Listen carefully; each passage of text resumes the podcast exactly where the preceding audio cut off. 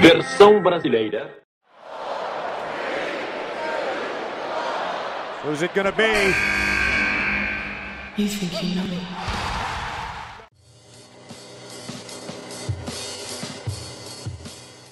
Bom dia, boa tarde e boa noite. Eu sou César Ferro e este é o sexto episódio do Sobre a Terceira Corda, o talk show do Over the Top Pro Brasil. Esse programa é uma entrevista, uma conversa com os mais diversos personagens do mundo da luta livre e tem toda uma estrutura inspirada no esporte que você já conhece. Se não conhece, vem com a gente, a gente vai explicando enquanto conversa. Mas hoje a gente vai começar um pouquinho diferente, porque antes da entrada eu gostaria de fazer uma introdução diferente. Quando eu fiz um curso sobre jornalismo esportivo, o professor disse que nesse mundo tínhamos que encontrar um nicho diferenciado para conseguirmos nos destacar com um projeto próprio. E esse pessoal que recebemos hoje fez exatamente isso e com maestria. Vamos então apresentar ela, parte dos originais desse podcast que tem como assunto o mundo da luta livre feminina. Recebam ela, Júlia Zago, do Elas Que Lutem. Olá, Júlia! Oi, gente. Oi, César. O- o- é César ou Over the Top Rope? Qual o melhor ring name, assim, pra eu te chamar? Como, como você preferir. Acho que, o- acho que o César vai mais fácil, não tem problema de dar nó na língua, mas sinta-se à vontade. Ah, então, então tá. Muito obrigada pelo convite. É uma honra estar participando aqui. Já tô bem ansiosa para esse papo. Vai ter perguntas, pelo que eu já recebi aqui, vão ter perguntas legais, vai ter bastante polêmica. É isso. É isso, então, sem mais delongas, vamos suar o longo e começar essa nossa luta verbal com a Júlia. Nesta parte do nosso programa, conheceremos mais a fundo a nossa entrevistada. Estudaremos essa nossa adversária de hoje no início desse nosso combate verbal, como a gente chama. Conheceremos detalhes de como a Júlia conheceu a luta livre, principalmente a feminina, como se apaixonou por esse mundo e de onde surgiu elas. Preparada, Júlia? Prontíssima. Vamos dar-lhe. Então vamos lá. Então, começando pelo começo, como deve ser, né? Como foi o seu primeiro contato com a luta livre? Ah, essa história é, é bem conhecida já, já falei até sobre ela no primeiro episódio do, do Elas Que Lutem, nosso episódio piloto, que inclusive vai fazer um aniversário já de três anos. E é, é muito engraçado, né? Porque há uns anos atrás eu comecei a assistir Luta Livre em 2005. Eu tinha 10 anos de idade. E aí a transmissão era através do, do FX, o canal do homem que passava na, na TV fechada, na net. E aí, na- nos sábados, passava o WWE Velocity, que era tipo um WWE Main Event, WWE Superstars, tipo só a Jobberland ali lutando. E no domingo passava o WWE Experience, que era um resumão do que tinha acontecido na semana de WWE, de WWE Raw, SmackDown. E aí, só que passava com, tipo assim, mais de um mês de atraso. E aí eu comecei a assistir por causa do meu pai. Ele acompanhava a WCW há uns anos atrás. Ele é super fã de, do Ric Flair, inclusive. E aí a gente assistia junto e eu lembro que o primeiro contato que eu tive foi vendo um segmento entre o Randy Orton e o Undertaker, que o Randy Orton prende o Undertaker num caixão. E aí eu lembro que eu fiquei muito intrigada com isso, porque, né, poxa, eu era uma criança, aí ver o famoso morto-vivo Undertaker, eu lembro que eu fiquei tipo assim, nossa, gente, passada. E aí eu fui acompanhando e, e meu pai meu pai vinha com, com os papos de que o Undertaker era realmente um morto-vivo. Eu, tipo assim, ficava, não, não é possível. Meu pai, sim, é, de- é tudo de verdade. Aí eu fiquei tipo, não, para. Aí eu lembro que na WWE Velocity não tinha um roster consistente, né? Porque era, era só a Jobberland ali lutando, né?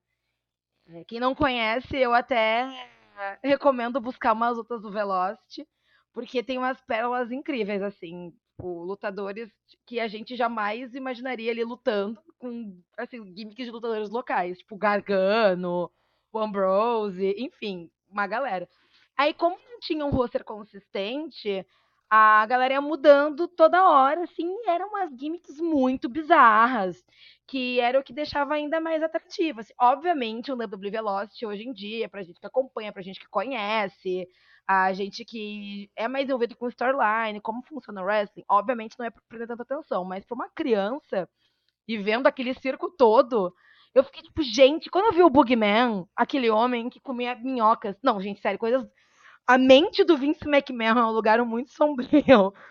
Quando eu vi o, o, Bugman e os outros lutadores, eu ficava, gente. O Simon Dean, que ele entrava de, de macacão e vendia produto esportivo. Gente, era uma farofa, era um circo total. Aí eu comecei a assistir, assim. Aí eu comecei a, a me interessar. E todo meu todo final de semana, quando eu não tinha nada para fazer, assim, era meu, meu momento de assistir um, um bom wrestling um bom ou questionavelmente bom, né? Isso daí o, o tempo vai dirá, dirá se ainda não disse, né? E já foi nesse começo que você considera que você já se ligou ali com a luta livre, que virou a chavinha que você gostava disso, ou foi mais pra frente? Cara, eu lembro que eu comecei a assistir em 2005. E aí eu segui assistindo, assim, não acompanhando religiosamente, que nem eu comecei a acompanhar mais tarde, depois que eu comecei a acessar mais a internet, depois que veio o YouTube, é, que a gente começava a baixar por, por torrent, essas coisas. Mas eu começava a acompanhar mais. E aí eu lembro que em 2006 eu comecei, na época do Orkut, né? É, tinha as comunidades. Eu acho bom até dar uma explicada, porque tem muita gente que que nasceu pós 2005. Eu me sinto muito velha que não me lembro disso. E a galera que não pegou a época do Orkut, mas o Orkut tinha comunidades que eram muito parecidas com os grupos do Facebook, mas eu achava um pouquinho melhor assim o layout assim visualmente para trocar uma ideia. E aí eu descobri lá os grupos de WWE, entrava, mas tipo, tinha muito pouca coisa em português assim, sabe? É, tinha muita coisa em inglês, muita coisa do, dos indianos, principalmente mas não tinha muita coisa em português, até porque o Orkut estava começando nessa época também, né? Mas aí eu comecei, eu, comecei a, interagir no, no, na comunidade da WWE, e aí fiz algumas amigas online, alguns amigos, aí veio o famoso fake no Orkut, e aí isso daí do resto é história, sabe? É, e é um negócio que realmente dói muito você imaginar que alguém que não sabe o que é o Orkut ou não sabe o que é uma comunidade como eu odeio as segundas-feiras, coisa do tipo, esteja ouvindo podcast, cara. Bate assim uma depressão muito forte. Muito forte, não tem como. Não tem como fugir disso, né? É, mas tentando trazer para um tema mais divertido, né? menos lamentável como a passagem do tempo. É, você tem uma era favorita da luta livre? Você acha que seu período favorito ainda está por vir? Assim, eu tenho uma memória afetiva muito grande com o ano de 2006 da WWE, é, que foi o ano que eu comecei a acompanhar mais assiduamente, assim. E, bom, é a época do Ruthless Aggression, foi, eu acho que não lembro se a PGR ela foi em 2008. Ah, ela começou em 2008, mas 2006 já tá meio ruim. Enfim, eu acho que é o, um dos, dos últimos anos assim que a WWE ela não não, não se modificou tanto assim, sabe? É, então, eu acho que junto com as memórias afetivas tem muitas coisas que aconteceram, tipo, que me marcaram muito. É a feud entre o John Cena e o Edge, o Rob Van Dam sendo Mr. Money in the Bank, é, o, a, o, debut do CM Punk, a, a, o início da, da, da o Rei Mistério ganhando a Royal Rumble, a, a, a Lita fazendo o seu retirement, a Trish indo embora também, a Mick ganhando o belt na WrestleMania, a própria WrestleMania 22, o Unforgiven 2006, o, o SummerSlam 2006, eu acho que esse, esse ano específico foi muito legal na minha vida. E, e paralelamente, como eu come, comecei a acompanhar mais wrestling, é, é um momento que eu gosto muito, assim. Eu gosto muito dessa era da WWE, sabe? Então eu acho que, é, que esse ano de 2006 vai ser meu preferido. E, e é isso, sabe? É uma coisa ligada. É, é essa função, né? É, é a memória afetiva com. Também tem combates e tem rivalidades.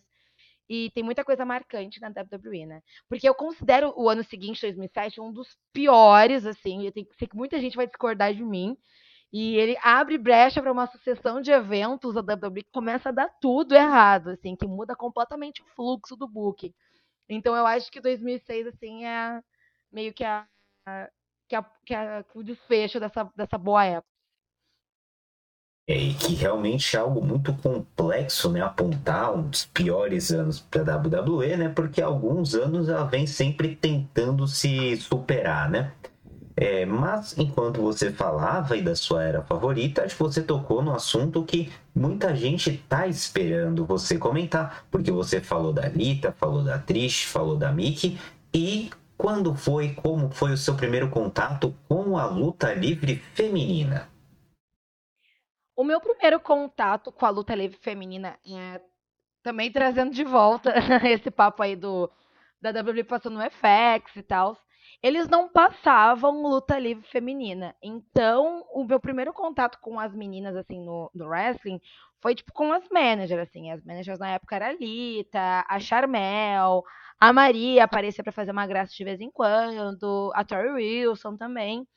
Então, eu lembro que em 2006 mesmo, teve uma Lita versus Maria, no meio dessa rivalidade aí entre o Ed e o John Cena que a Maria ela era meio que a namorada do John Cena na época.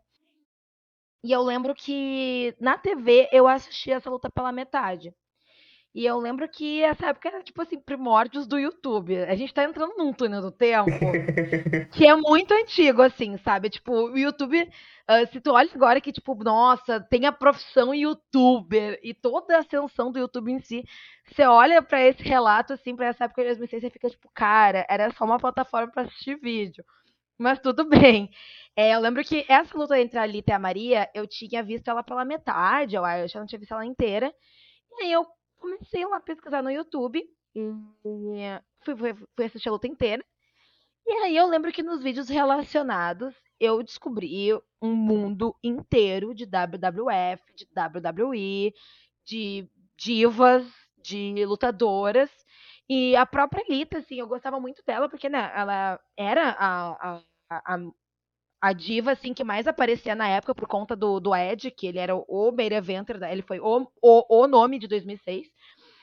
Aí, eu lembro que eu vi toda aquela storyline da Lita, a rivalidade, a rivalidade lá com a Trish, a luta, que a, a luta entre elas que, ela se, que a Lita se lesiona, toda a storyline dela com o Matt Hardy, toda a storyline dela com o Kane, todos os, os, combates da WWF, daí eu já fui descobrindo quem era a Trish de fato, quem era a Molly Holly, quem era a Ivory, a Gayle King, e a Tori Wilson, enfim, entrei num mundo, eu lembro que eu, que eu passei, tipo assim, quase virei uma noite, assim, olhando as coisas que tinham, e eu lembro que eu entrei em contato, assim, nesse universo de luta livre e eu ficava, tipo assim, cara, que loucura, sabe? E aí eu foi aí que me apaixonei por wrestling feminino de vez, assim. Eu ficava ansiosa para chegar da aula e, e entrar no computador, assim, e entrar no, no YouTube para assistir a luta das meninas, sabe?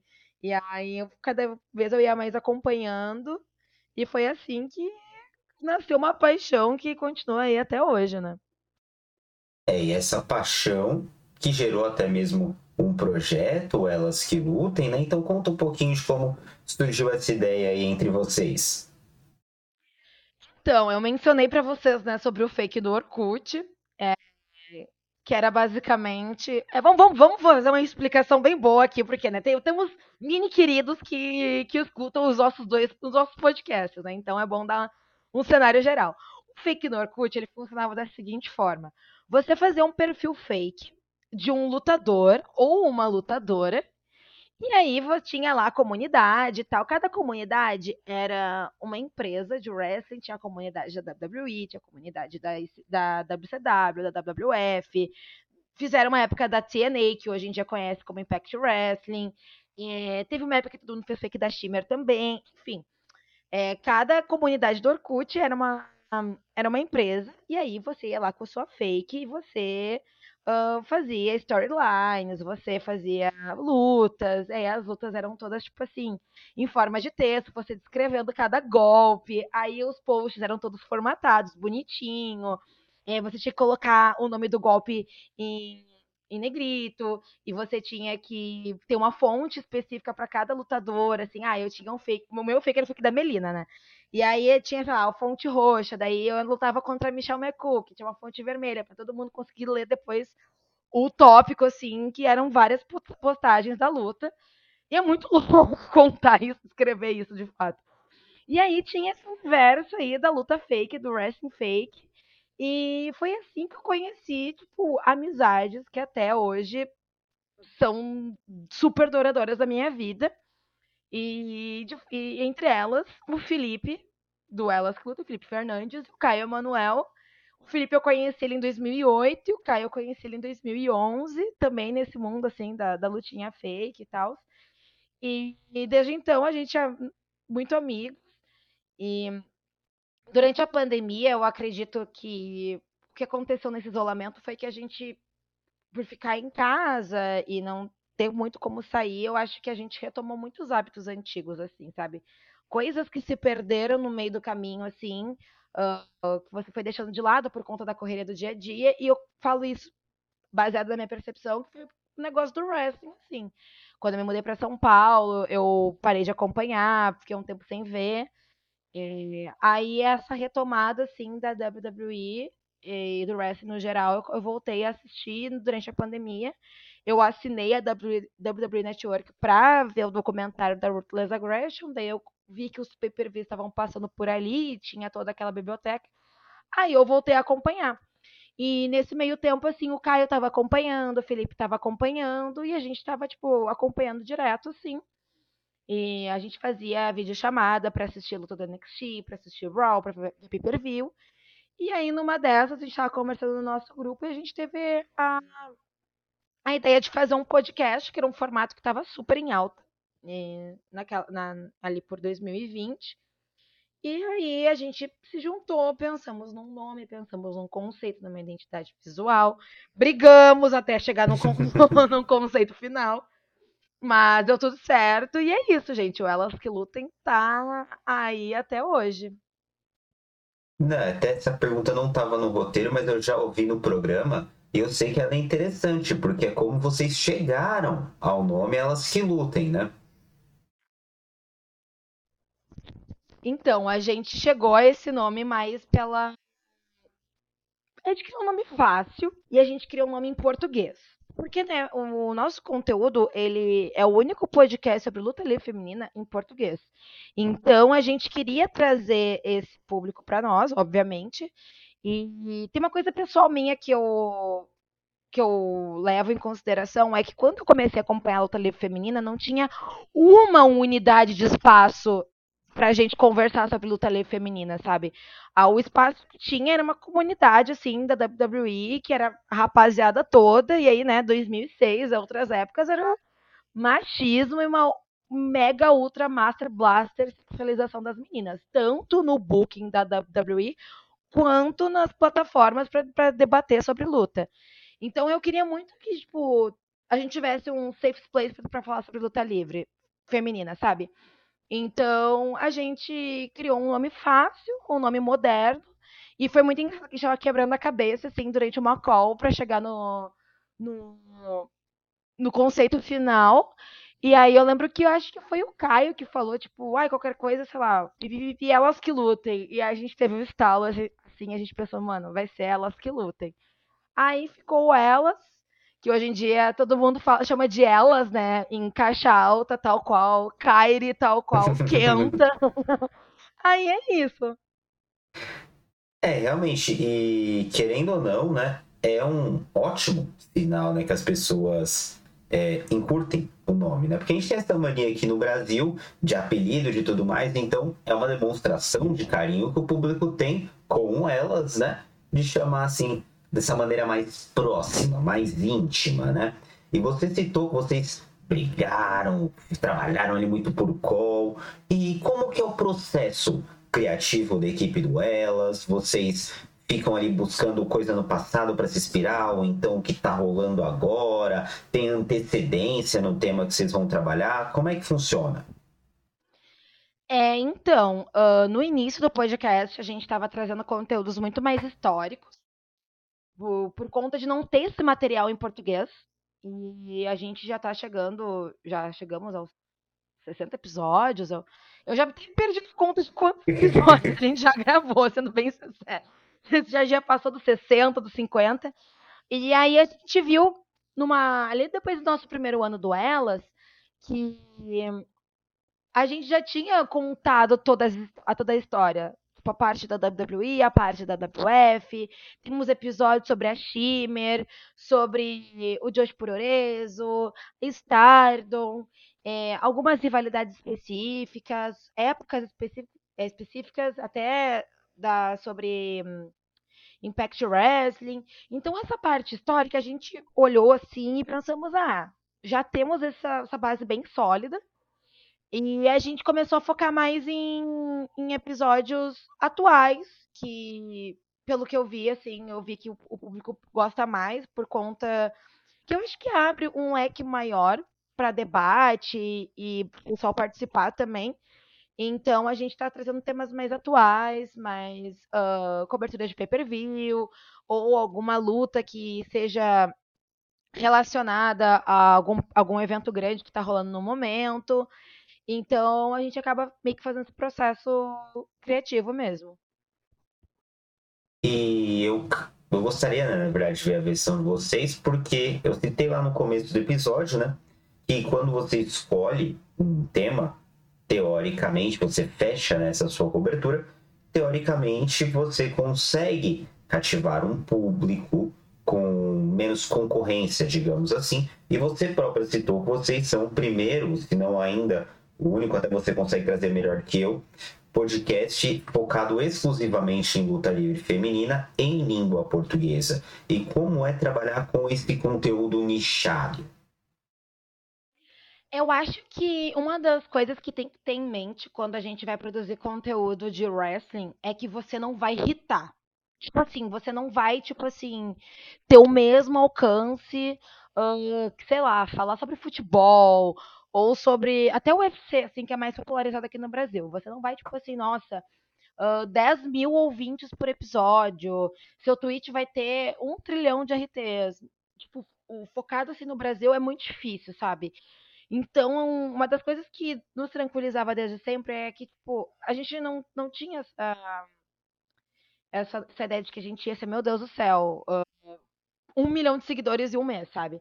Mas a gente teve uma recepção muito legal quando a gente lançou o podcast. É, pessoas comemorando que finalmente veio aí um, um, um podcast sobre luta livre feminina. A gente teve um carinho muito legal, assim. Eu, eu, me lembro até hoje do dia que a gente lançou o nosso Twitter e a gente, se, a gente saiu seguindo as pessoas. E foi muito legal, assim, ver esse carinho. E é uma coisa que eu gosto bastante, assim. Já me perguntaram uma vez se eu queria produzir conteúdo em inglês e tal. É uma, uma coisa que já diria Justin Bieber, né? Nunca diga nunca. Eu super faria conteúdo em inglês, super toparia parcerias em inglês também. É, tudo para acender assim o nosso podcast, mas sair da nossa verdadeira essência e, e dos nossos, que eu gosto de me referir aos nossos mini queridos, que é o nosso conteúdo em português, eu não tenho vontade tipo assim de dar uma, uma virada de chave, de mudar completamente esse formato, sabe? E, eu, eu, me sinto muito bem do jeito que as coisas estão. E eu acho que o pessoal também curte e se identifica, e eu vejo muito isso pela vontade que a galera quer participar, quer debater, quer, quer trazer seu ponto de vista. Então, eu acho que essa é a melhor parte, assim, de, de, de ter esse conteúdo do Elas.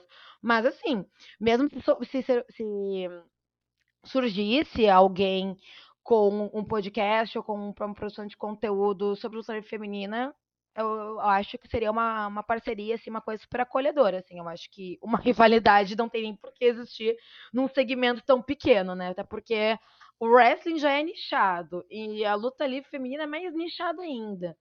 Então, eu acho que quanto mais conteúdo a gente tiver sobre esse assunto, melhor. Sim, exato, exato. É, até porque, como você cita bastante, né, a questão dos mini queridos, né? É, é, gerando conteúdo, é facilitando esse acesso que toda uma nova geração de fãs nasce, né? É, não é porque a gente já conversou com várias pessoas aqui que iam acompanhar luta livre por fóruns, você comentou das comunidades do Orkut, né? Não é porque a geração mais antiga teve que entrar nos recintos mais escuros da Deep Web para ver um, um RAWzinho que a gente tem que continuar burocratizando isso. Não, muito pelo contrário. Quanto mais gente estiver fazendo conteúdo e facilitando esse acesso, vai ser melhor. E falando em acesso, eu acho que eu vou tocar no seu calcanhar de Aquiles dentro da equipe do Elas. Porque a luta livre feminina no Japão ela é muito forte e, inclusive, no nosso caso aqui do TTR, ela veio sendo tema nos podcasts mais recentes, né? Mas você entrou nesse mundo com o passar dos anos, não? Sim, exatamente. Eu sempre fui muito ligada, assim, até hoje, né? Eu consumo mais luta livre dos Estados Unidos e não é por falta de interesse nem nada, mas, é, enfim, força de hábito, mais fácil de assistir também e tal. Mas nos últimos dois anos, assim, eu. Eu sempre fui muito próxima do Felipe e também, tipo, o Fernando Borzarini, que, que faz algumas participações no Elas, em episódios focados a Josh Pororezo. Sempre foi uma presença muito forte nesse, nessa temática para mim. Então, eu ficava, tipo, me postergando, assim. Não é uma coisa que, tipo, ah, eu tinha ranço, não queria, achava podre, achava ruim, não sei o quê. Uh, não era isso. Eu tinha que preguiça de ir até atrás e, e assistir e buscar, enfim. Eu, aí teve um dia que a gente estava assistindo nos nossos discordes da vida. Aí eu pensei, não, eu vou abrir o, o, a Stardom, ela tem tipo um, a gente chama de Stardom Flix, né? Tipo um, um Netflix da Stardom que elas postam ali os, os shows. Aí foi na época do Flash in Champions, e eu lembro que eu assisti, assim, eu fiquei, cara, é bom mesmo. Não sei porque eu tava adiando tanto isso, sabe? Então, eu acompanho, eu não sou que nem o Fê, que vira à noite assistindo. A Ana também, que caiu muito mais de cabeça nisso depois que ela foi apresentada ao Josh Puroreso. Mas eu acompanho quando eu posso.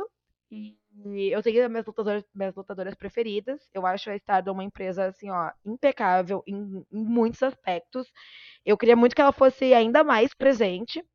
E eu, eu, vejo, eu vejo que ela está ascendendo ainda mais, assim, nas plataformas, nas redes sociais.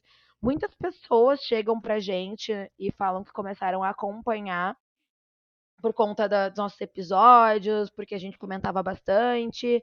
Então é muito legal assim, trazer essa proximidade da galera com, um, com a Stardom. Mas assim, eu não me considero, meu Deus do céu, eu sou uma grande especialista em Josh Puroreso, em Stardom, mas eu tenho ali as minhas preferidas, as minhas outras preferidas, eu tenho ali meu, meu bom senso. então, é uma coisa que eu entrei em contato faz pouco tempo, mas, enfim, é, a Stardom é incrível. Se você aí de casa não parou para assistir, não seja preguiçoso que nem eu, e vai lá e assiste, pelo amor de Deus. E também teve o pessoal que não é preguiçoso, a língua aqui, e mandou suas perguntas pro programa.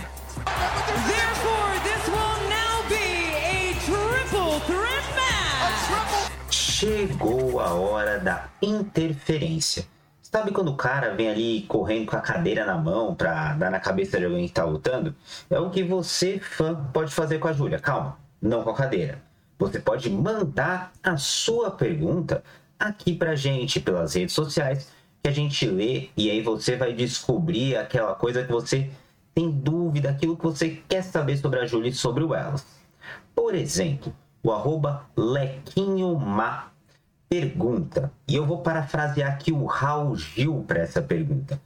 Júlia, para quem você tira o seu joelho? No caso, para quem você doa o seu joelho para voltar a lutar? E eu completo, o seu joelho está em condições de ser doado? Claro, eu sou assim, ó, o, o meu check-up tá ótimo, sou uma pessoa extremamente saudável. meu joelho tá em perfeitas condições. E todo mundo sabe que eu sou apaixonada e obcecada. A minha número um sempre foi, sempre será a Lita, né? E todo mundo sabe também que o desempenho dela na WrestleMania, nesses comebacks, assim, estão meio né? Porque a gata tem uma lesão no pescoço, ela também uh, rompeu os ligamentos do joelho. Então eu daria meu joelho e um pouquinho do meu pescoço, e não posso dar todo ele, porque né, só vai dar ruim, pra Lita voltar a lutar que nem antes, assim, ali, ali a, pelo início da, da, dos anos 2000, ali na WWF, que ela tava assim, ó, decolando para ela voltar a ter aquele ritmo assim e ser 100% saudável. Então, Lita, estou te doando meu joelho e uma unidade do meu pescoço para você voltar ativa. E se você falou da Lita, né, já uma lenda consolidada da luta livre mundial, né, o arroba SWT Hugo pergunta qual o seu top 5 lutadoras da WWE pensando em futuro, ou seja, desse pessoal mais jovem que está surgindo. É, eu vi essa pergunta e eu fiquei quebrando muito minha cabeça e minha número 5 vai surpreender muito vocês, inclusive. Em primeiro lugar, não, não é uma surpresa para ninguém. Eu acho que, para mim, o próximo grande nome da divisão feminina da WWE é a Tiffany Stratton. É, ela tá seguindo mesmo, os mesmos passos que a Charlotte, que a Bianca, que a Rhea Ripley, que é essa cria da casa que tá se destacando como personagem, como lutadora, como, como, como mix kill. Então, eu acho que para mim ela, eu vejo ela e eu vejo o futuro, sabe? Ela é minha número um. A minha número dois não é minha lutadora preferida. Eu não sou muito chegada nela, assim. Mas ainda assim eu vejo que ela tem tem bastante futuro, que é a Roxane. Inclusive, eu acho que também que essa parada dela, dela ser mais face e ela ser mais. Uh, uh, mais fofinha, mais uh, babyfacezinha, uma coisa mais Kelly Kelly, mais Bailey dos primórdios do NXT. Eu acho que é uma parada que é, o pessoal da WWE, tanto o interno quanto o, o, o público, compra bastante, assim. Em terceiro lugar, eu coloco as ninjas. Eu vejo elas. Eu, a, a, a, pessoa ninjas, né? Eu amo. Mas como é uma tag team, né? As ninjas eu vejo que elas conseguem ascender bastante e com um certo atraso, né? Porque elas estão na empresa há muito tempo. Mas elas surpreenderam horrores no, no Raw. Não é qualquer pessoa que consegue entregar bons spots numa luta contra Shayna Baszler e, e Ronda Rousey. Então, assim, tá no meu top 3. Eu vejo que se a, se a WWE continuar bocando esse cinturão de tag e dando chance para as tag teams, ao invés de só juntar as gatas num rolê todo aleatório e ficar com Deus, eu acho que elas conseguem brilhar ainda mais, porque eu vi que elas estão surpreendendo horrores. Em quarto lugar, uma pessoa que eu consigo ver um, com futuro, não é uma lutadora nova, assim, mas ela é nova no NXT principalmente o americano, é a Blair Davenport. Ela traz uma persona Rio maldosa, mais cruel, assim. Não chega a ser uma Rio que nem a Tiffany é, que é mais irônica, mais sátira, mas a Mean Girl, assim, ela é uma, uma Riozona mais cruelzona mesmo, assim. A gata é ruim. Então eu vejo ela muito bem no rosto principal, brilhando como uma, como uma Riozona. Meu quinto lugar é, tem gente que vai cair para trás. Inclusive, eu fiquei chocada porque eu tava analisando o rosto do, do NXT. E nem eu acreditei que eu ia falar isso, porque quem acompanhou elas que lutem sabe que eu sempre esqueci o nome dessa coitada quando a gente falava da Toxic Attraction. E, eu, e depois que elas se separaram, que a mente foi embora, que elas tiveram a field entre si, a Jace Jenny me surpreendeu horrores. Eu acho que ela se destaca muito. Ela trouxe uma, ela trouxe assim, uma nova personagem, assim, Rio. É, eu acho que ela ainda precisa aperfeiçoar algumas coisas no ringue, precisa trazer uma coisa no ringue, assim, que faça com que ela seja, meu Deus do céu, tenha o diferencial, mas eu acho que ela tá super no caminho certo, e depois dessa field dela com a Didi Dolan, eu consigo ver um futuro muito legal para ela, assim. É aquilo, né? Se a gata for bem bocada, eu acho que ela consegue ter, pelo menos, uma boa oportunidade. E é isso. Essa é esse é meu top 5, assim, que eu vejo de gatas brilhando por aí. É, realmente, assim, o, o NXT 2.0, ele destruiu muita coisa, né? Ele tem, logicamente, até mais lados ruins do que bom, né? Mas acabou trazendo um pessoal do Performance Center, principalmente, que conseguiu ali realmente superar as expectativas, né? É, é lógico que isso podia ter acontecido de uma maneira muito melhor, né? Mas também não dá para a gente desprezar. A Patrícia Ferreira, que faz parte aqui da nossa produção, é nossa frila, mandou a seguinte pergunta. Em 2021, você disse que não, não conseguia apontar assim um futuro para elas, queria apenas que ele seguisse se inovando. Você não conseguia dar um caminho. Hoje, em 2023, tempo aí, experiência, na sua, na sua visão aí, quais foram assim os triunfos do Elas até aqui mas também ali os tropeços que o projeto teve? Assim, sendo bem sincera, o Elas não teve nenhum fracasso, nenhum tropeço, assim, a gente não teve nenhuma baixa. É, lógico, a gente trabalha com público, a gente trabalha com redes sociais, a gente trabalha com engajamento. Existem alguns temas que não dão muito certo no nosso, no nosso projeto, tipo, por exemplo, ao Elite é um conteúdo que, sim, a gente tem um engajamento, tem uma galera que escuta, tem uma galera que consome, mas não, não se compara ao público que consome WWE, não se compara ao público que consome Stardom, por exemplo, sabe? Então a gente tem alguns episódios fo focados em Ao Elite que eles não têm o mesmo alcance que o, que o restante. E, mas, assim, falar de fracassos, de coisas que deram errado, assim, coisas que deram abaixo do nosso podcast não sei te dizer nenhuma. Muita gente deve achar, tipo assim, ah, o Elas vai entrar em baixa porque o Felipe saiu, e porque a Ana tá um pouco mais distante, o Caio também tomou o rumo dele. Tipo, não, sabe, gente? Tipo, o Elas continua firme, firme e forte. É, eu acho que uma das coisas que, que o Elas trouxe muito pra gente foi essa aproximação com muitas pessoas incríveis, assim uh, o Ayrton, o LKS, o Joker, o Lequinho, o Chavas, uh, toda a galera que, que é o Vini, o Vini da Central, toda a galera que, que é o nosso grupo de amigos, assim, tipo, é, tá sempre nos ajudando, a gente faz várias parcerias, a gente sempre participa um pouco do conteúdo do outro, então é, essa essa ajuda é uma coisa que nos motiva muito, sabe? Em todos os nossos portais, todo o nosso conteúdo, é uma coisa que mantém a gente muito. com muita vontade de produzir, sabe? Então, eu acho que o Elas teve, teve muito esse sucesso também, que nem eu mencionei ali no início, entre trazer esse conteúdo uh, para pessoas que não são habituadas com, com luta livre feminina. Eu acho muito legal quando alguém chega pra, pra gente e fala: Nossa, eu comecei a assistir tal luta por, por causa de vocês, eu comecei a acompanhar tal empresa por causa de vocês.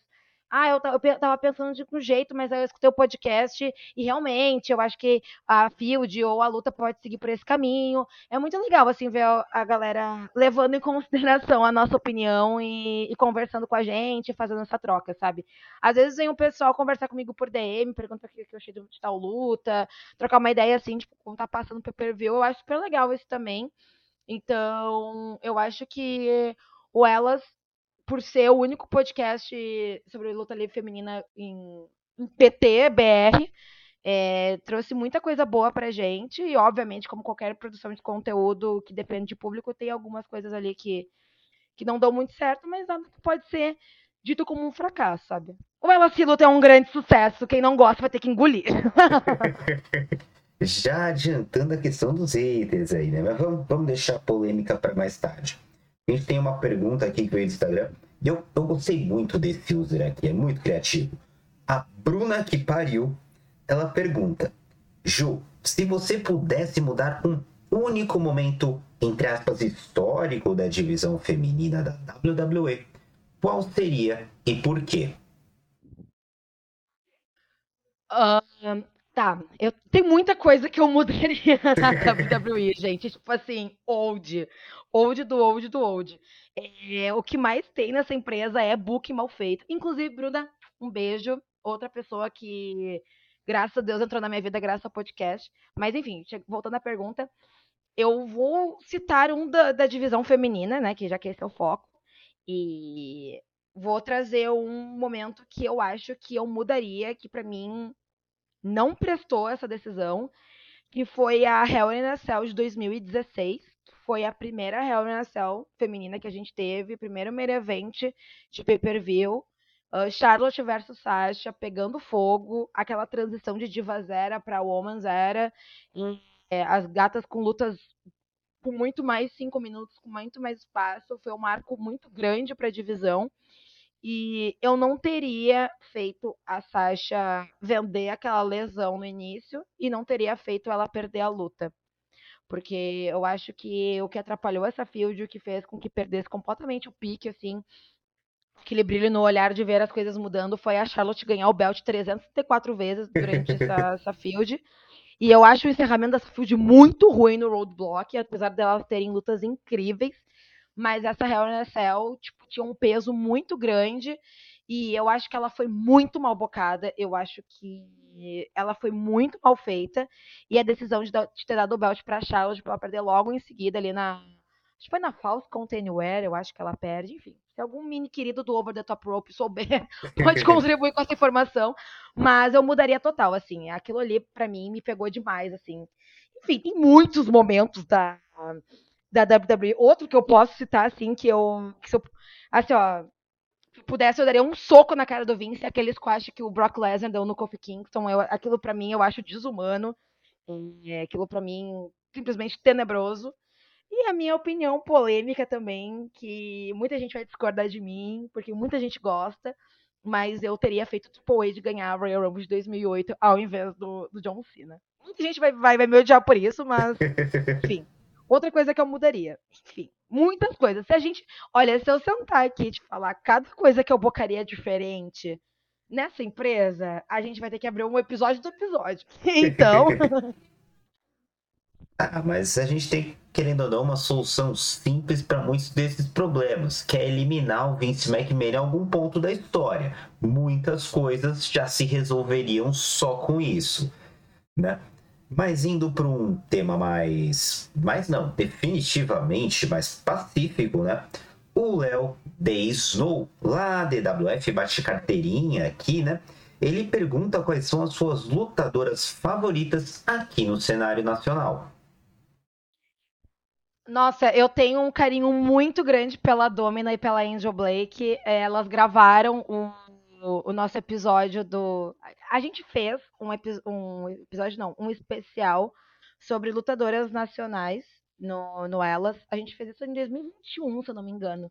Ainda era tempos pandêmicos. Quem nunca ouviu, fica o convite. É muito legal essa série. A gente falou até com a Bia, a Perversa, e ela é um dos grandes nomes, né? Ela é histórica. E eu tenho um carinho muito grande por ela, porque esse episódio é muito gostoso de ouvir. A gente teve uma troca muito legal. E eu gosto muito das meninas, assim, eu acho que elas fazem um trabalho incrível no ringue. O debut da, da Angel Blake na, na, na BWF, que colou recentemente, eu achei que foi simplesmente icônico. E então, para mim, eu, eu acho que, assim, todas as lutadoras brasileiras nacionais são perfeitas. Eu acho que é uma parcela muito pequena, assim, na, no wrestling nacional, na luta livre em si, né? As mulheres sempre vão ser minoria. Então, um beijo para todas, mas as minhas piticas sempre serão a Angel e a, e a Domina.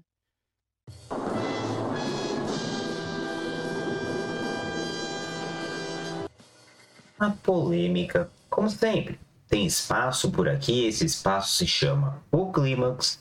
Vamos trazer os assuntos mais cabeludos, as questões mais difíceis, né?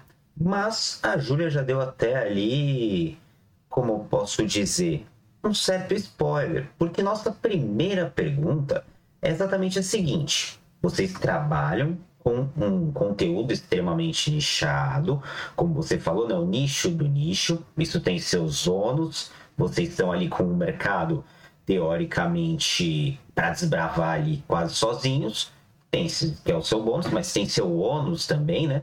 Que são os haters e como é lidar com esse abre aspas público do elas. Cara, o Elas não. Por incrível que pareça, a gente já teve alguns episódios das pessoas nos criticando, assim. Mas foram coisas muito engraçadas. Uh, já falaram que a gente é um podcast de esquerda. Uh, enfim, coisas que tipo, a gente leva muito pro, por, meme, por humor, humor, e piada. Tipo, ninguém mentiu, sabe? A gente realmente um podcast de esquerda. Então, ou elas não têm um, um grupo de haters, uma galera que nos odeia, um povo que fica agorando os conteúdos. E, e mesmo se tivesse, eu sinceramente não dou a mínima. Eu acho que quando você trabalha com público, as pessoas elas vão gostar ou não gostar do seu conteúdo. E tá tudo bem, porque ninguém é obrigado a, a, se identificar com você, ninguém é obrigado a gostar de você, a concordar contigo, e tá tudo bem, sabe? Uma coisa que eu não curto nesse rolê todo é, tipo, as pessoas têm uma dificuldade muito grande em não se identificar e não concordar e discordar de forma respeitosa ou guardar isso para si. Tudo acaba virando uma grande indireta, tudo acaba virando uma grande briga, tudo acaba virando um grande bafafá e por um motivo tosco, uma coisa que ninguém liga, sabe? Então, eu acho que pessoas têm que pensar muito a forma que elas discordam das coisas. E se você não gosta de um conteúdo, se você não consome ele, se você não se identifica, bloqueia, multa, não fica agorando, sabe? É uma das coisas que eu acho que eu não vou chamar nem de comunidades, né? Porque IWCBR eu acho que não nem cabe esse nome. Mas nesse circuito aí do, da galera que produz conteúdo, esse povo que comenta sobre o wrestling, a galera que, que troca ideia e tal, eu vejo que muita gente quer puxar treta por puxar, pra, tipo assim, uh, entrar na pilha. E, e, no fundo nem sabe por que, que tá brigando, nem conhecem as pessoas envolvidas. Então, se você faz isso para se aproximar de alguém, você está fazendo isso de uma forma completamente errada. Você está fazendo isso para uh, promover seu conteúdo, você está fazendo isso de uma forma completamente errada, sabe? Então, eu acho que a galera tem que aprender a discordar e guardar algumas opiniões para si, né? Porque às vezes vira um grande bafafá, uma coisa minúscula que poderia ser resolvida em cinco minutos na DM, sabe? Então, isso, isso é um pouco cansativo. Fica a dica aí, né? Se você não gosta de mim, das minhas opiniões, do meu podcast, do Elas que Lutem, problema particular seu. então é isso. É, e você chegou também próximo, né, do, do cerne da próxima pergunta, né? Você citou da questão das opiniões, né? E como a gente sabe, a luta livre, seja ela quando a gente está falando da feminina ou da masculina, ela é um ambiente ainda hoje em dia muito machista, né? E na sociedade como um todo a gente sabe que por vezes a opinião, seja ela de uma mulher, seja ela de uma pessoa que é membro da comunidade LGBTQIA+, ela costuma não ser muito respeitada, ser deslegitimada, né? E eu creio, mas posso estar tendo uma imagem errada e aí você que me clarifica, né? Que vocês sofram com alguma coisa do tipo de, de certa forma, não respeitarem, digamos assim, as opiniões que vocês transmitem por machismo? Então, é, lógico que isso acontece. Uh, todo espaço que é predominantemente masculino e, e as mulheres querem fazer parte também, isso acontece muito no futebol, sabe? Isso acaba gerando muito machismo, acaba gerando muitas tretas. E tem homem que se sente ameaçado por isso. Tanto que existe o famoso macho da regra do impedimento, né? Quando você fala que gosta de futebol, o cara olha para você e pergunta, tá, então explica aí qual é, é a regra do impedimento. É, isso já rolou algumas vezes no, no wrestling. Obviamente não a regra do impedimento do wrestling, mas algumas vezes que a gente teve as opiniões um, questionadas. Um caso muito específico foi uma vez que eu, a Ana e a Clarissa do No Mundo da WWE, a gente gravou o Mesa Quadrada. E aí teve um cara nos comentários que falou que o episódio. Não lembro exatamente o que ele falou, porque faz uns anos isso. Mas ele falou que, tipo assim, o episódio não tinha credibilidade porque eram três mulheres conversando sobre o wrestling, sabe? Tipo assim. Todo mundo ficou muito de cara, assim. Eu lembro que foi um momento que a comunidade. Uh, todo mundo se enfogueirou no Twitter por conta disso. Até porque o Elos era muito novo na época, tinham poucas meninas produzindo conteúdo também, então, pô, um comentário desse ninguém merece, né? E eu lembro que isso, isso me deixou bem de cara, assim. Hoje em dia eu acho que eu ia dar meia dúzia de letras pra essa pessoa e eu não ia falar mais nada, mas naquela época eu fiquei meio de cara, assim. E, não precisava, sabe? Não precisava fazer, falar um negócio desse. E, teve vezes também que, tipo, a gente falava alguma coisa, alguém mandava alguma indireta. Enfim. É, tem gente que, que não gosta, tem, existem homens que se sentem desconfortável ver as meninas falando sobre luta livre. E então eu acho que não é isso que tem que impedir as meninas de produzir conteúdo, muito pelo contrário, eu acho que a gente precisa de mais mulheres na, na comunidade. E, por exemplo, a Ana, que faz parte do Elas, a Ana, ela ascendeu interna internacionalmente, ela faz parte do Raspberry, que é um dos, do, dos maiores podcasts em língua inglesa, ela, ela conseguiu um grande engajamento, um grande número de seguidores, então, tipo, a, a Ana, ela tá, tá brilhando na gringa, todo mundo também conhece ela aqui no, no Brasil, e, enfim, eu acho que as meninas têm que produzir ainda mais conteúdo, têm que uh, fazer, uh, estar no, nas redes sociais, uh, produzindo, sei lá, podcasts, tweets, uh, emitindo qualquer opinião no Twitter. Eu acho que é isso, sabe? Não tem que deixar esses machos chatos, todos feios, falando merda e te impedir de gostar de um, de um negócio, sabe? Até porque é muito arcaico achar que luta livre é essa coisa de homem. Exato, até porque se você quer se sentir um machão vendo luta livre, você tá vendo dois homens suados de sungas fingindo que estão se batendo. Então, já diriam mamonas assassinas, abra sua mente.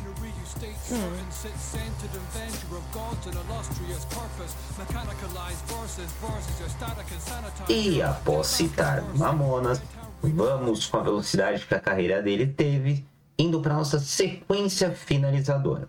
É como ali o bate-bola, o jogo rápido, perguntas e respostas, papum. Se prepare, respire fundo e bora lá, Júlia. Quer beber uma água? Não, tô de boa. Pode mandar aí o, o desafio. Então vamos lá. Começando, a gente já tem uma noção dessa resposta, né? Mas qual você prefere? A luta livre nos Estados Unidos, Japão ou México? Ai, gente, essa pergunta ela é muito difícil, sabe? Porque se eu escolher um, parece que eu tô cagando pros outros dois. Eu vou escolher. Uh... Deixa eu pensar, pelo amor de Deus. Mas luta livre do, tu, tu diz no, no, no, conteúdo que eu consumo ou de, do, do, estilo de luta livre que eu acho que é mais da hora, assim? Eu iria mais pro segundo. O estilo. Ah, então é luta livre, é luta livre, com toda certeza. O estilo o luta, luta livre mexicana é muito melhor e superior. WWE ou AEW? WWE. Quanto ao nome, é luta livre ou telecat? Luta livre. Jade Cargill ou Bianca Belair? Bianca Belair. Com muita dor no coração, mas vamos lá. Só pode escolher uma, então agora talvez doa mais. Bailey, Becky Lynch, Charlotte Flair ou Sasha Banks? Sasha Banks. Ha, ah, parece que não doeu, né? Parece que não Nossa, doeu. nem um pouco. Nadinha. Sasha Banks pra mim, hum, perfeita. Se eu colocasse Ronda Rousey aí, doía. Aí eu ia sair da chamada. eu ia embora. sair do podcast. High Flyer ou Powerhouse? High Flyer. Tag team ou individual? Individual. Tradicional ou com estipulação? Cara, depende muito da estipulação, mas assim, faz muito tempo que eu não vejo uma luta com estipulação bem bocada. Mentira, a, a Steel Cage da estrada não foi boa. Mas eu vou de luta tradicional. Que daí você vê a verdadeira essência da, da rivalidade dos lutadores, né? Bom argumento, bom argumento. Uh, e qual é a sua lutadora preferida? Atualmente é a Mercedes Monet. Mas você gostava da Sasha Banks também, né? Sim, a, a Mercedes Monet, Mercedes Varnado, Sasha Banks, ela é perfeita em todas as suas eras, assim. Eu acho ela uma das melhores que, que o wrestling já nos proporcionou. Eu fico muito feliz que ela tenha ido pro Japão, que ela tá arriscando essa carreira internacional. Ela é muito foda. Amo muito a Queen e torcendo pra ela se recuperar desse tornozelo necrosado logo e, e voltar aos rings.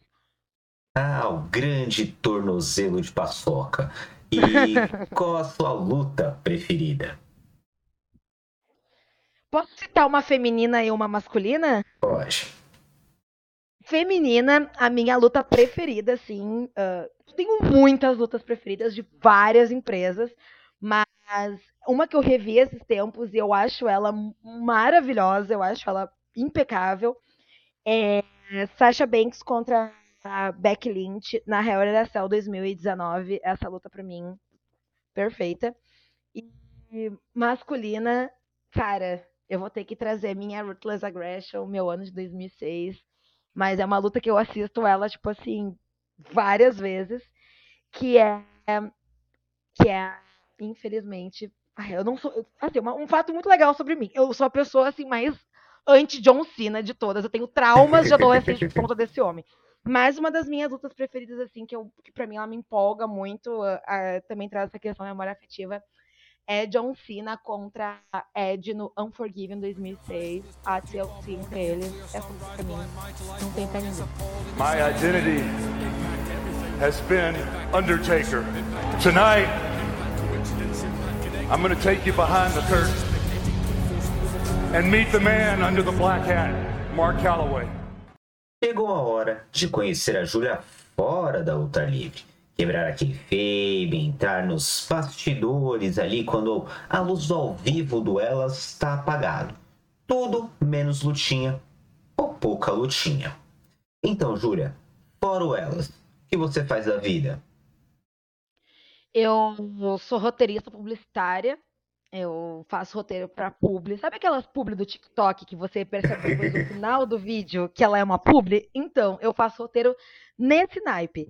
E eu sou formada em jornalismo e tenho todo um background, assim, em redes sociais. Enfim, você deve ter percebido isso pelo Twitter, pelo todo, todas as redes sociais do Elas. Então, é, eu estou bem focada nessa parte aí do conteúdo, do jornalismo, da redação, da publicidade. É, se conseguiu fazer o publi não parecer publi, então deu certo, né? Conseguiu completar a missão. E quando nós fomos combinar essa gravação, né? Você citou que você tinha acabado de voltar de uma viagem. A Ana Demarco foi citada aqui também, tá fora, como você comentou, e tá participando de projetos lá fora. Você já falou um pouquinho disso, né? Mas vem aí o Dake Fighting, então, a, a gente tá, tá viajando internacionalmente, assim, mais pro lazer mesmo. Eu fui para Nova York, a Ana tá no Japão. É, o Fernando Borzarini, que é o nosso no, no, nossa extensão de Oxe por Orezo, tá na Flórida. O Felipe Fernandes deve estar tá viajando pelo, por Petrópolis City, no Rio de Janeiro.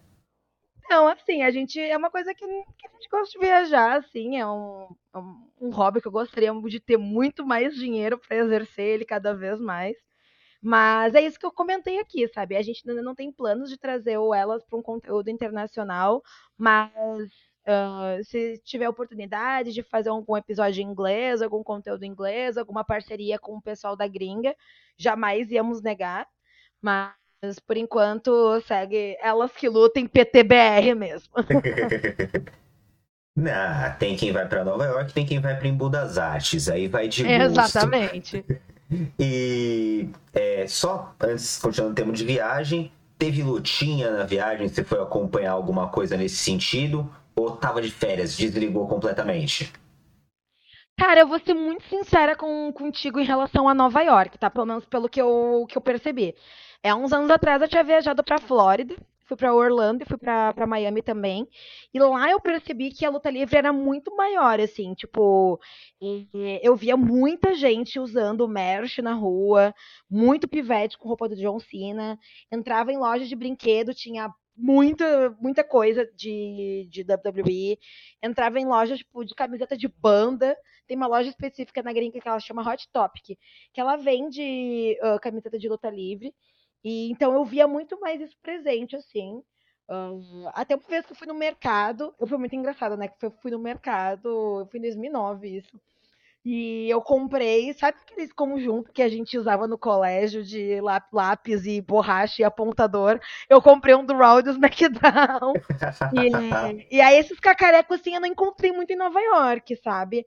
O que eu encontrei mais foi, tipo assim, a WWE Magazine, que eu fui numa livraria, um maluco que tava com uma camiseta lindíssima da, da Asca, Miss Money in the Bank, de 2020, no metrô, e um cara que eu vi na rua com, com, com o moletom da All Elite.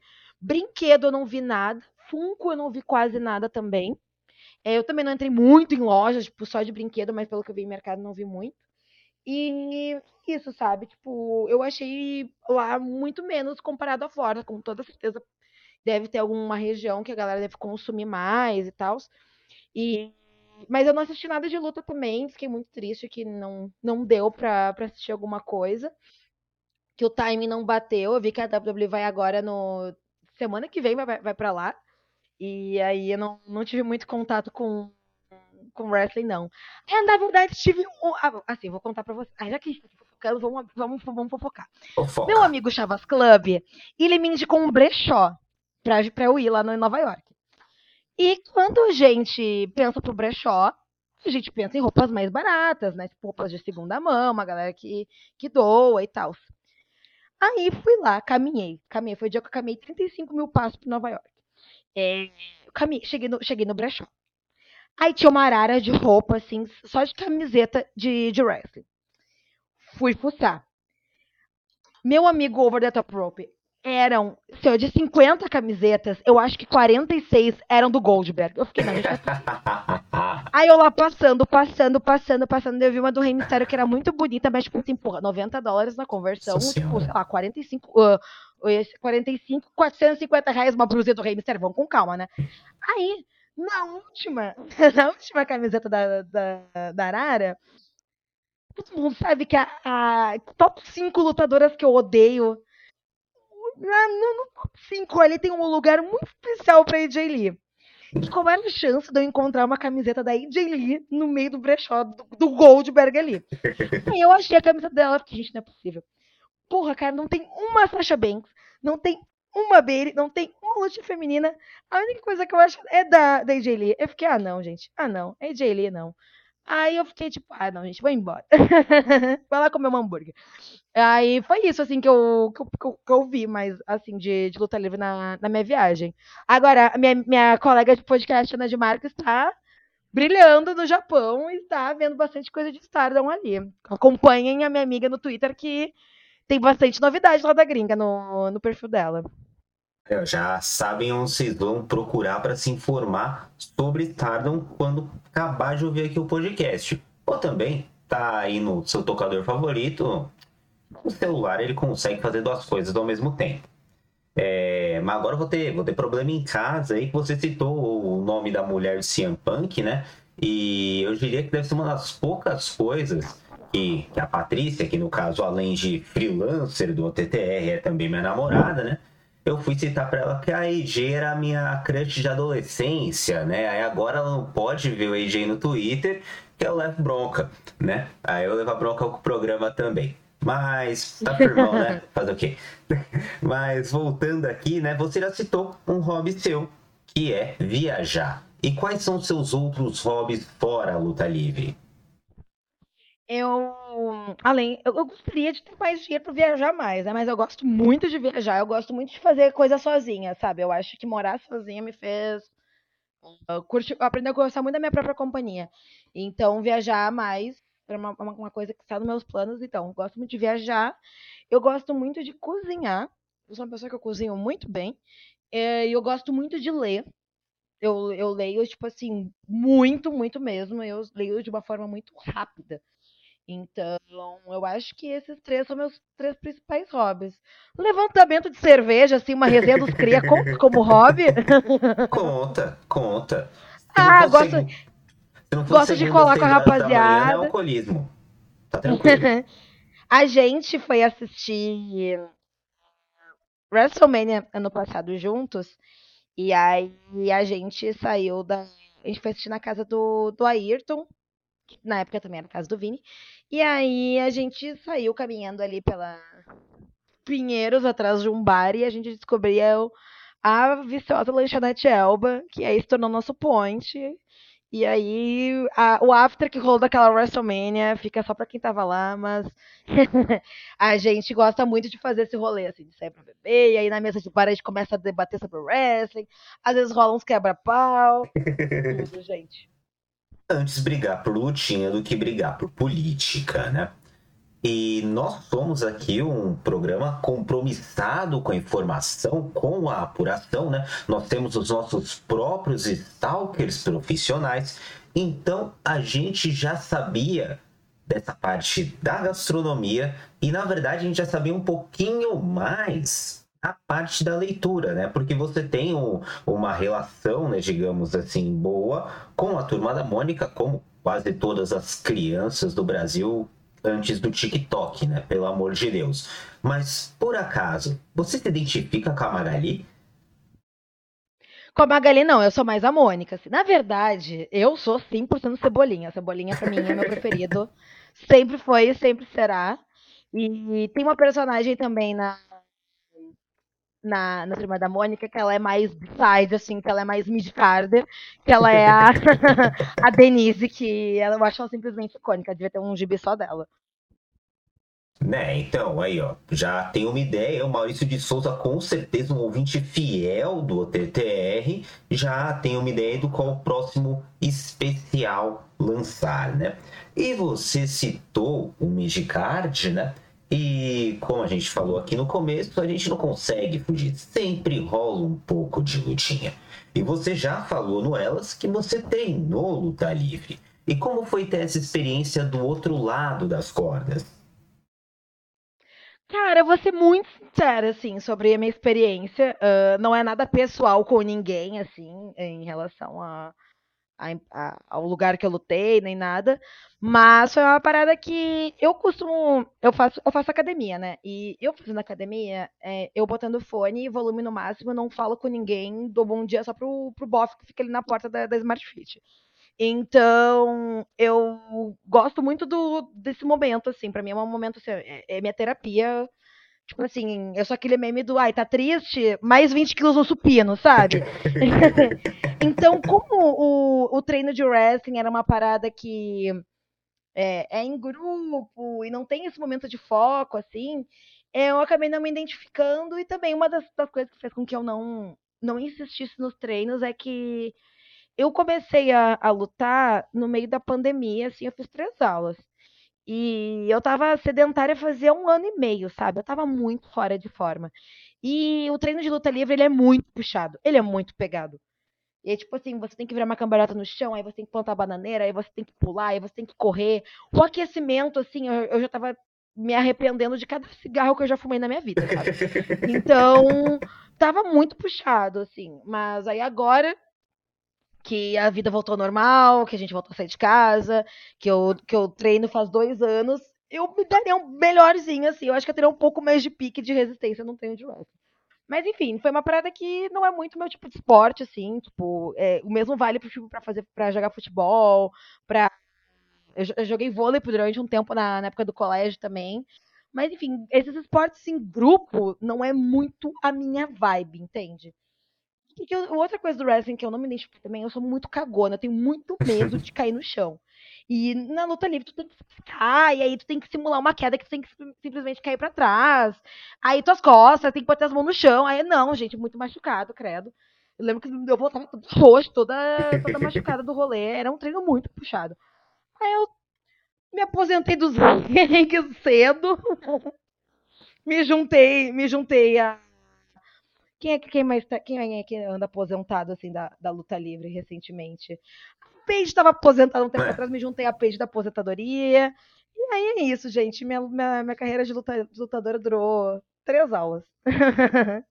Eu já contei essa história no WrestleManiacos. Eu acho que foi no, no mês da quadrado do último Arab Mania né? Mas aqui em São Paulo a gente tem uma coisa, né? Caso você não esteja ouvindo em São Paulo, chamada virada cultural. São basicamente ali dois dias com várias é, ativações culturais espalhadas pela cidade. E a BWF, né, a, ela, a Companhia de Livre, ela costuma participar. E eu fui no Sesc Belenzinho, tanto para assistir o show quanto para treinar com eles, né?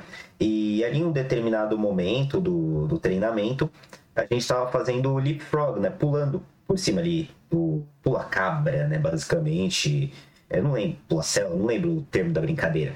Mas é que a gente estava fazendo isso e aí eu acabei dando uma canelada na cabeça do maluco, que quando eu sentei para assistir a luta, eu tava com dois joelhos. Eu não vi mais o cara. Esse cara pode ter ido a óbito.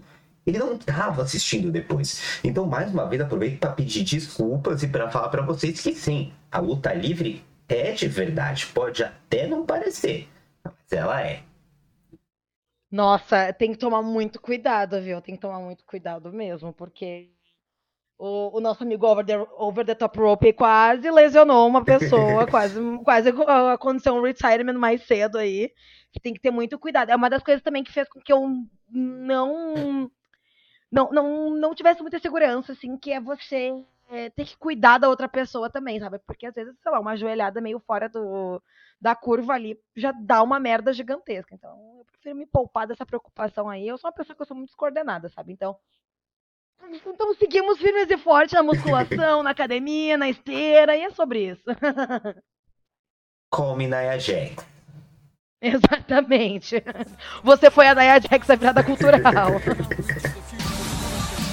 Cut my music! Cut my music! E outra coisa que é de verdade é a promo. Aqui o microfone está liberado, a gente não vai fechar o microfone de ninguém. Então, Júlia, pode dar a sua mensagem aí pro pessoal. Gente, adorei participar aqui do episódio. Obrigada, César, pelo convite. Papo foi muito legal, foi muito engraçado. É, queria convidar todos vocês a, a escutarem o Elas Que Lutem. A gente vai lançar agora um episódio sobre o Money in the Bank. A gente, enfim, estamos tá, voltando depois desse período de férias. É, vocês já estão sabendo que o Felipe tá off a Ana tá, tá viajando, então os próximos episódios serão comigo e mais alguns convidados. Então, se você é um ouvinte do Over the Top Rope ou do Elas que Lutem e gosta de luta livre feminina e gostaria de dar seu pitaco em algum episódio, chama a gente na DM no Twitter e fala seu nominho, se apresente e qual temática você se sente mais confortável para falar sobre. Que estamos recrutando, não novas loiras, porque a, o elenco fixo aí a gente vê com, com o tempo mas estamos vendo loiras freelancers para nossa, para nossa equipe. Mas é isso, gente. Ouçam Elas Que Lutam, sigam a gente no Twitter, no Instagram. No Twitter a gente tá como arroba Elas Que Lutem Pod, no Instagram a gente tá como arroba Elas Que Lutem underline podcast. É isso, obrigada mais uma vez, César. Você também uh, seja, seja assim, ó, convidadíssimo pro nosso podcast, pro, pro, pro Elas. E vamos marcar de você colar lá num episódio também. É isso, gente. Obrigada, obrigada por ouvirem aqui, por ouvirem minhas histórias, minhas peripécias. e é isso, gente. Obrigada. A gente que agradece aí por você ter aceitado participar com a gente, né? O, o, Elas que Lutem é um dos projetos que a gente sempre vem olhando muito de perto, exatamente como você disse, né? É, vocês são um dos primeiros, talvez ainda sejam os únicos. Se não são os únicos, você está ouvindo esse podcast e você faz um conteúdo em português sobre luta livre feminina, vem falar com a gente também, que a gente quer conhecer assim o máximo de gente dessa comunidade, né? Até porque a comunidade da luta livre é tão grande que quem sabe a gente faz uma rua ali, todo mundo morando, talvez dê para fazer 100 metros. Mas enfim, é...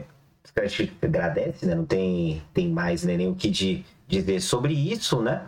E a gente reforça, siga o pessoal que a gente que participou desse episódio, a gente citou aqui lá no Interferência, né? Também siga a Júlia no arroba Zago Queen lá no Twitter. É claro, o arroba Elas Que Luta. É, perdi aqui na leitura. O arroba Elas Que Lutem pode em todas as redes sociais. E, é claro, podcasts quinzenais também, né? Tá nessa periodicidade ainda. Gente, Assim, já viramos meme no Twitter, né? Que as gatas perguntam pra gente quando que a gente vai voltar a trabalhar. Então, assim, quinzenal, eu acho que é uma palavra muito forte. Então, a gente tá no episódio enquanto der. Ah, eu entendo a dor. Eu entendo muito bem a dor. mas ouçam, mas ouçam. Tem episódio aí. Quando, quando vocês menos esperarem, a gente tá em alguma plataforma. É só chegar. Então, nas principais plataformas, né, você encontra o Elas. Tem toda aí uma biblioteca de episódio para vocês irem ouvindo e reouvindo até chegar um novo, né? Mas vem aí, vem aí. Tem mais alguma divulgação, Júlia? Quer passar arrobas da equipe aí do Elas? passar o meu, quem quiser trocar uma ideia comigo pelo Twitter, que eu já falei, algumas pessoas já vieram me chamar pela DM, assim, pra gente conversar. É, fiquem à vontade. É, eu tô no Twitter como ZagoQueen. Uh, e a gente tá no Instagram, a gente tá no Twitter, então aí fiquem ligados que a gente tá fazendo spaces, então se você não quiser gravar um podcast, mas você quer participar do tweet, no Twitter para dar um putaquinho sobre alguma lutadora, algum acontecimento, seja muito bem-vindo. E é isso, gente. Já, já dá para fazer o processo seletivo ali, né? Já dá para ir ficando de olho no Space, né? Exatamente, os nossos olheiros já estão ligados em quem pode fazer o requisito ou não. e é claro, antes de ir embora, siga a gente também no Twitter, arroba OTTR_BR e também no Instagram, arroba Brasil. Nos principais tocadores de podcast, você encontra o nosso Beabá da Luta Livre e também o nosso talk show. Todo dia primeiro, ou ali por perto, tem entrevista nova no ar e a todo dia 15, 16 ou 17, um conteúdo histórico e educativo sobre a lutinha. Nas nossas redes sociais você encontra notícias diariamente e também comentários ao vivo sobre os shows. No dia 15 de junho, lançamos um programa sobre a história da Stardom que foi citado algumas vezes aqui. Então, tá com mais dúvidas sobre a companhia? Vai lá ouvir esse episódio, vai ouvir o Elas que falam bastante da empresa também. E é claro, depois mergulhe na internet atrás das lutas. No próximo dia 15, vem aí um programa dedicado a lutadores e lutadoras estrangeiros que fizeram sucesso no Japão. Antes de nos despedirmos, temos novidades. Somos parceiros agora da Pile Driver Apparel. Se você quer lançar umas peitas bem mais baratas que aquela lá do Rei Mistério, com desconto de 10%. Para ficar mais no precinho ainda, é só usar o código OTTR10 em numeral e sair naquele pique, certo? Lá tem mais camisetas que não sejam da mulher do CM Punk também. E digo mais, só digo isso. Brincadeira, logo mais tem mais novidades, então tchau, tchau!